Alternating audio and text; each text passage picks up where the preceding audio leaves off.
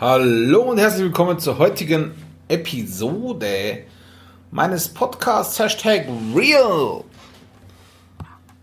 Neues aus Altenpflege, dem Leben und zur Menschlichkeit.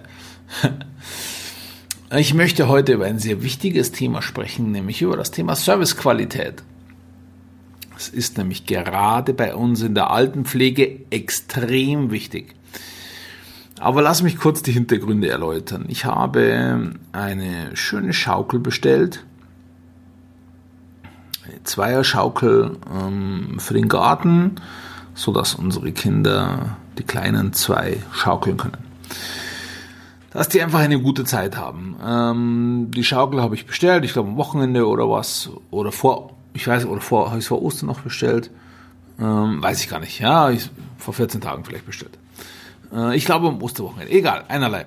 Habe ich die bestellt. Der, der Hersteller hat mich kontaktiert, wird in bla drei bis zehn Tagen oder sowas verschickt. Vier bis acht, ich weiß nicht mehr, wird verschickt per Spedition und die Spedition setzt sich mit mir in Verbindung sobald ähm, sie die Ware hat und vereinbart mit mir einen Liefertermin.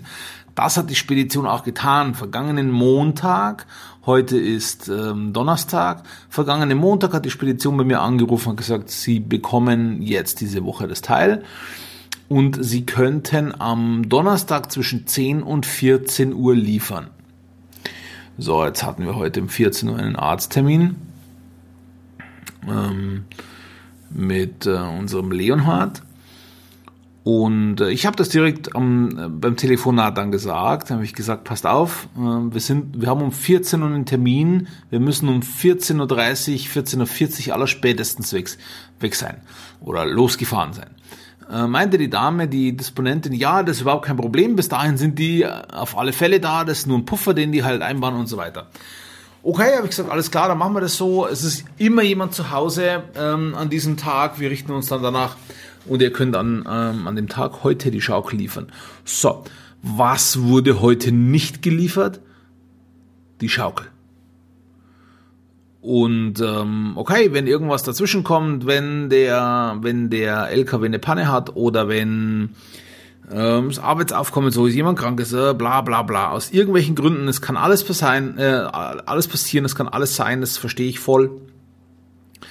Dann kann ich ans scheiß Telefon ähm, gehen, das Telefon in die Hand nehmen, die Nummer wählen von jedem Endkunden äh, ist eine, eine Erreichbarkeitsnummer hinterlegt, von mir auf jeden Fall. Da haben die mich ja auch kontaktiert am Montag zur Terminvereinbarung. Rufe an und sage, hey, pass auf, das wird heute nichts und ich melde mich bei dir mit, oder Disponentin meldet sich bei dir oder was auch immer. Ja, einfach mal Bescheid sagen, ich komme heute nicht. Aber das ist leider nicht passiert. So, das heißt, das heißt, wir haben uns heute arrangiert, waren bis äh, 13.45 Uhr, 13.45 Uhr, ja, schwieriges Wort am Uhrzeit, war immer jemand zu Hause, ähm, sodass wir jederzeit die Schaukel entgegen hätten nehmen können. Und äh, ja, 13.45 Uhr sind wir dann zum Arzt eben gefahren und äh, aber auch da, kein Anruf, äh, kein Anruf in Abwesenheit. Wir waren dann um 15.30 Uhr wieder zu Hause und äh, haben dann den ganzen Nachmittag noch gewartet und es ist nichts gekommen. So, ganz kurz dazu noch, äh, ich werde jetzt morgen in der Früh ähm, mich selber drum kümmern müssen, äh, anrufen, weil bezahlt ist es natürlich schon, ja, also ich, ähm, kann jetzt der, der Hersteller, der ursprüngliche Versender nichts dafür, für diese Misere.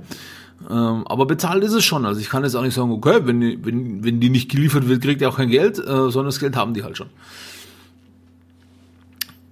Das heißt, ich muss mich morgen mal wieder selbst darum kümmern. Und äh, das ist für mich super ärgerlich, weil meine Tage sind nämlich vollgepackt mittlerweile. Ähm, sind vollgepackt und ich weiß genau, wenn ich da morgen anrufe, äh, dann muss ich mich zumindest mal wieder aufregen. Entschuldigung, aufgrund von, von Unfähigkeit von Gesprächspartnern. So, einerlei. Beschissener Service, ja, also einfach nur beschissener Service. Äh, ein Interesse daran, den Kunden auch nur zufriedenzustellen, nicht mal zu begeistern, sondern den Kunden auch nur zufriedenzustellen, ist für mich zumindest von dieser Spedition nicht erkennbar. Ähm, und das ärgert mich. Jetzt spanne ich den Bogen zur Altenpflege. Jetzt bin ich nämlich hier noch ein Kunde, der die Möglichkeit hat, sich zu wehren.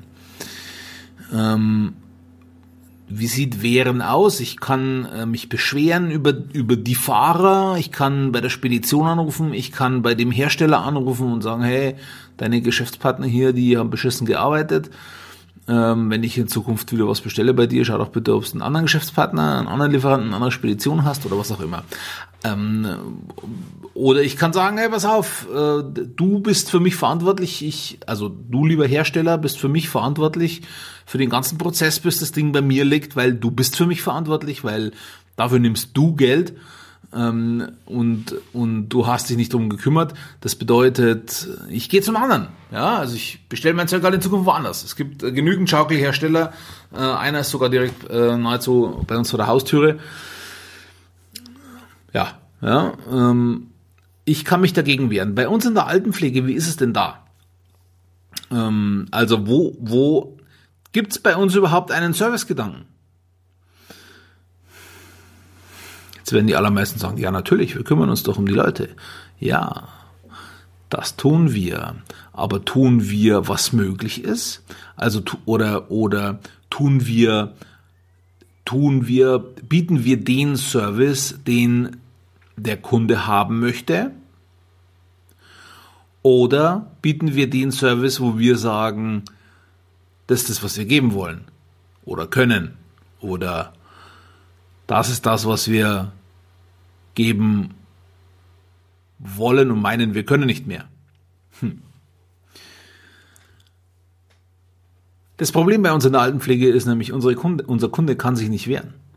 Also wenn ein, wenn ein äh, Bewohner schlechtes Essen vorgesetzt bekommt, das ist beschissener Service, ja, mal so am Rande ist schlechtes Essen geht gar nicht. Das einzige, äh, nicht das einzige, aber eines der Highlights, das die, das die Menschen noch haben. Ja. Das bringt die Tagesstruktur rein. Da darf auch gute Qualität dabei sein. Ähm, jetzt nicht nur von den Lebensmitteln her, sondern auch von der Zubereitung, von der, von der, von der Präsentation und so weiter. Das darf schon alles gut sein. Äh, Wenn es das nicht ist, ist es beschissener Service. Aber was will er denn dagegen tun? Also was will denn der Pflegebedürftige, was will denn der Bewohner dagegen tun? Jetzt kann man natürlich sagen, ja, ist der Bewohner denn überhaupt unser Kunde? Ähm, ich war lange, lange Zeit der Meinung, nein, das ist nicht unser Kunde, weil ähm, er, er die Kaufentscheidung, sage ich mal, nicht trifft. Im Normalfall.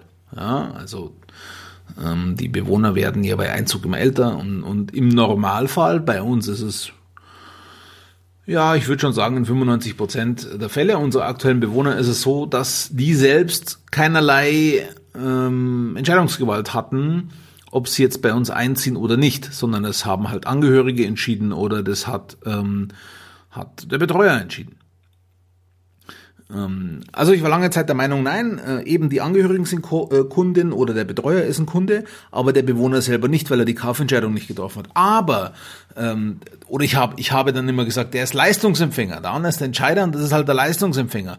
So, ähm, da war ich ein bisschen auf dem Holzweg. Natürlich stimmt diese Aufteilung, aber es sind beides Kunden. Also es wird etwas verkompliziert bei uns. Äh, es sind beides Kunden, weil wir lösen das Problem des Entscheiders, dass er nämlich dafür sorgen muss, dass sein Schutzbefohlener, sage ich mal, pflegerisch versorgt wird, lebensqualitativ versorgt wird. Ja?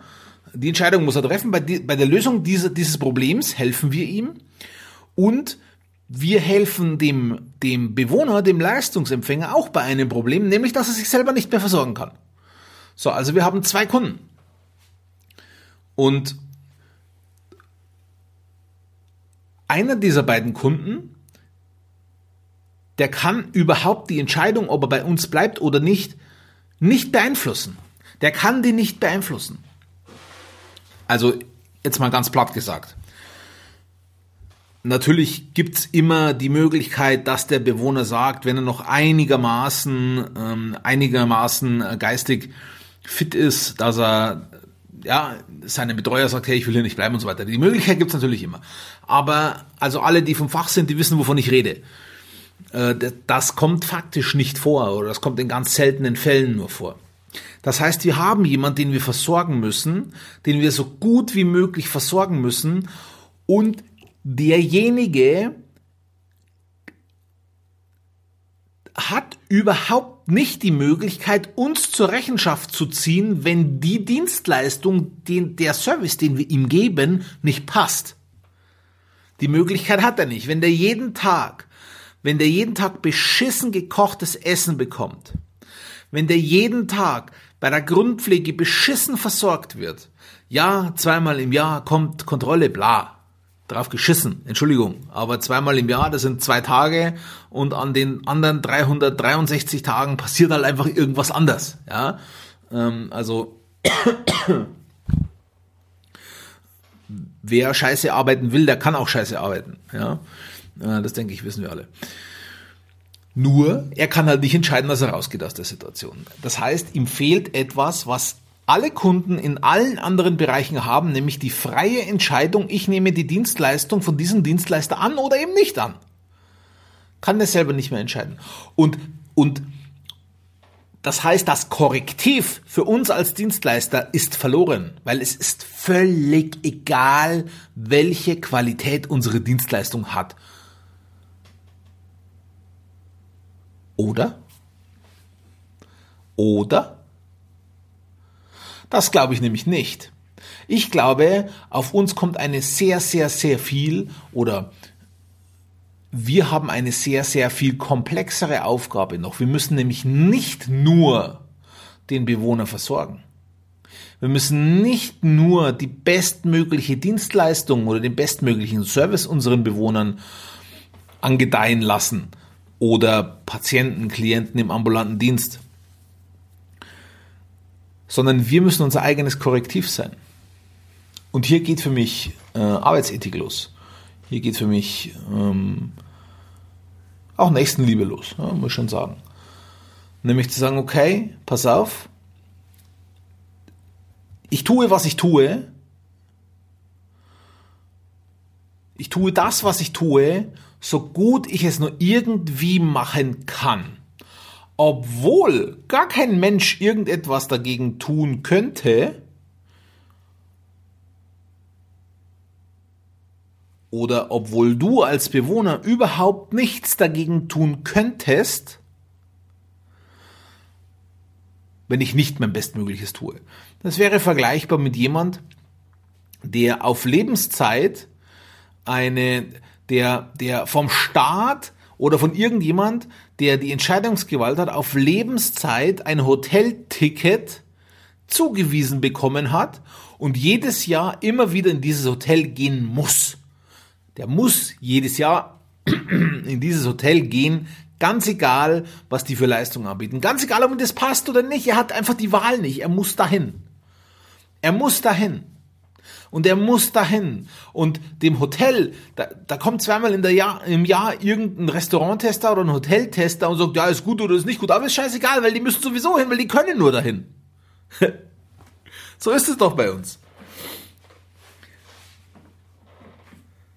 Deshalb, wir versorgen nicht nur die Bewohner mit den bestmöglichen Service. Und das glaube ich schon, dass die aller, aller, aller, aller, allermeisten Pflegekräfte das auch wollen und auch Träger das wollen. Ich glaube nicht, dass es wirklich viele Träger gibt, die oder Pflegepersonen, die mit System ihre Machtposition ausnutzen. Das glaube ich tatsächlich nicht. Ähm, Träger wahrscheinlich noch mehr als Pflegepersonen. Also es gibt wahrscheinlich noch mehr Träger, die unlauter handeln als Pflegepersonen, die unlauter handeln. Bewusst. Aber wir müssen nicht nur die Bewohner so gut wie möglich versorgen, sondern wir müssen uns auch ständig selbst immer wieder hinterfragen. Und da, und da, das ist die Herausforderung, weil wir wissen, wir kommen auf dem Zahnfleisch daher. Wir wissen, wir haben eigentlich zu wenig Personal. Und trotzdem müssen wir uns die Frage stellen, jeden Tag, geht's nicht noch besser, was ich tun kann? Geht's nicht noch besser? Geht's nicht noch besser? Ist es wirklich das Bestmögliche, was ich tue? Wie stelle ich das sicher bei WeCare? Ich werde am kommenden Montag haben wir unsere erste WeLeadCon, also für meine Führungskräfte ähm, die erste Konferenz, die heißt bei uns WeLeadConference, WeLeadCon 1. Und da wird das Thema Servicequalität ähm, einen entsprechend großen Zeitanteil bekommen. Und beginnen mit meinen Führungskräften. Relativ schnell rollen wir das aus auf alle Mitarbeiter. Ähm, müssen die am Ende ihrer Schicht, am Ende jeder Schicht, einen Fragebogen beantworten. Und ähm, die Antworten dieser Fragen, die werden gesammelt und dann ausgewertet. Und das Interessante ist oder das Coole ist, es ist nur eine Frage. Es sind drei Fragen, Name, E-Mail-Adresse, ja, es sind schon zwei Fragen, okay. Ähm, einfach nur, um denen auch das schicken zu können, um die persönlich ansprechen zu können. Und danach eine tatsächliche Inhaltsfrage, nämlich, was hat dich heute davon abgehalten, deine bestmögliche Arbeit abzuliefern? Was hat dich heute davon abgehalten, deine bestmögliche Arbeit abzuliefern? Das ist die allereinzigste Frage, die die Mitarbeiter jeden Tag, also angefangen mit Führungskräften und dann die Mitarbeiter jeden Tag beantworten müssen. Und das schafft genau zwei Dinge. Das schafft oder über schafft zwei Dinge. Zum einen natürlich, dass die Mitarbeiter darüber nachdenken, dass jeder, der diese Frage beantwortet, darüber nachdenkt. Hey, das Gemeine ist nämlich, durch das, dass ich die Frage stelle oder dass in diesem Fragebogen diese Frage gestellt wird, gehe ich ja automatisch davon aus, wird vorausgesetzt, dass er nicht seine bestmögliche Arbeit abgeliefert hat. So.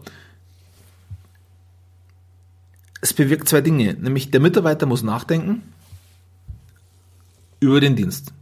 Im Idealfall lässt er die ganzen acht Stunden kurze Revue passieren und sagt, Mensch, was war heute wirklich ein Riesenstörfaktor? Was war heute wirklich das Problem? Ähm, wir pflegen einen sehr ehrlichen Umgang bei uns. Und da bin ich auch stolz drauf. Also es wird keinem die Rübe abgerissen oder es hat auch keiner mit irgendwelchen Nachteilen ähm, zu rechnen, wenn er, wenn er ehrlich ist. Das ist natürlich Grundvoraussetzung von dem Ganzen. Das bedeutet, wenn ein Mitarbeiter sagt, hey, ich habe heute Nacht beschissen geschlafen, und deswegen war ich einfach absolut unfit, weil drei oder viermal in der Nacht meine Tochter aufgewacht ist. Dann sage ich, hey, wow, okay, fuck, das weiß ich ganz genau, wie das bei mir ist. Alles klar. Alles klar. Ja, es ist halt so. Ähm, und es ist auch okay, wir sind alles Menschen. Ähm, also der Mitarbeiter muss nachdenken über seinen Tag, was hat ihn heute davon abgehalten, seine bestmögliche Arbeit abzuliefern. Und das Zweite ist, durch das, dass wir die Antworten sammeln und auswerten, können wir ganz klare Tendenzen erkennen, was wiederkehrende Störfaktoren sind.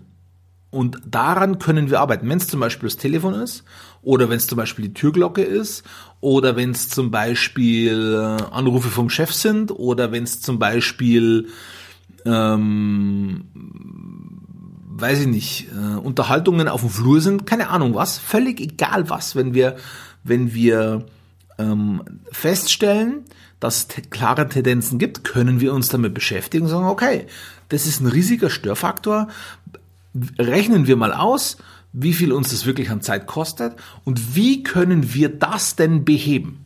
Ja, wie können wir das denn beheben?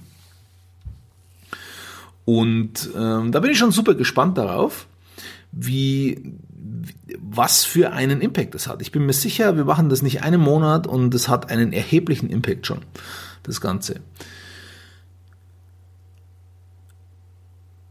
Ja. Die Frage, die ich dir heute stellen möchte, in welchem Bereich, wo du selbst das äh, Korrektiv bist, also in deinem persönlichen Leben, in deinen vier Lebensbereichen, in welchem Bereich